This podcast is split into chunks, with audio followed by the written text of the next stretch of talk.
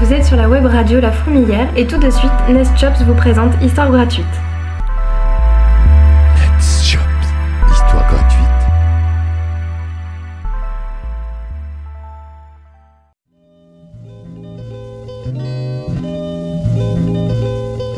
Salutations, ici Nest Chops et bienvenue dans cet épisode numéro 7 d'Histoire gratuite. Dans un pays d'Afrique équatoriale, il y avait un président aimé de son peuple. Il menait son pays vers le progrès, l'autosuffisance et le pacifisme absolu. Plusieurs de ses confrères politiques l'enviaient beaucoup, car l'homme était un perfectionniste de l'extrême. Selon les rumeurs, ce président aurait fabriqué à lui seul 25 maisons uniquement dans le but de constituer la capitale de son pays. Enclavé par 12 nations belliqueuses, le chef d'État pacifiste était dans une position délicate. Il voulait protéger son pays et ses concitoyens, mais ces derniers n'étaient jamais confrontés à une situation de guerre. Ce que voulaient les pays voisins, c'était d'affaiblir son pays par la soumission et la force armée, pour pouvoir exploiter les ressources comme le bois, le liant, le pétrole, le gaz de schiste et l'or.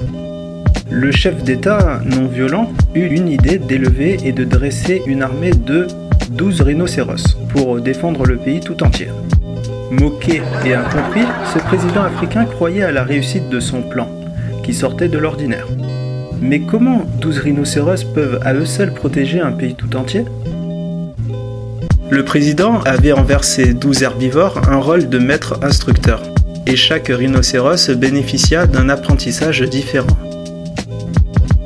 Le premier apprenait à développer sa force, le deuxième sa rapidité, le troisième son intelligence, le quatrième ses aptitudes au combat, le cinquième apprenait la magie vaudou, le sixième gagna en endurance, le septième développa son sens de la communication, le huitième affina son talent à être stratégique, le neuvième apprenait les voies de la sagesse, le dixième était entraîné à ruser, le onzième maîtrisait son karma et était très chanceux, et le dernier rhinocéros était très résistant à tous les climats et à toutes les situations extrêmes.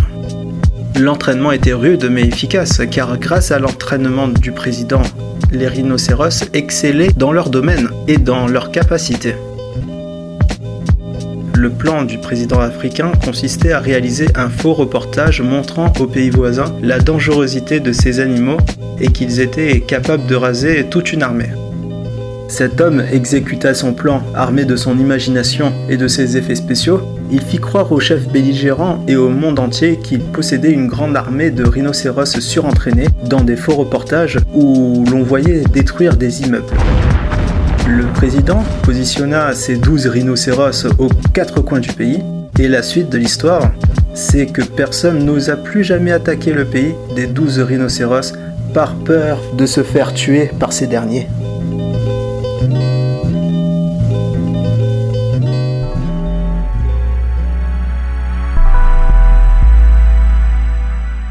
C'était Histoire gratuite avec Nest Chops sur la fourmilière. N'oubliez pas que l'histoire et la musique sont libres de droit et exploitables pour vos projets personnels.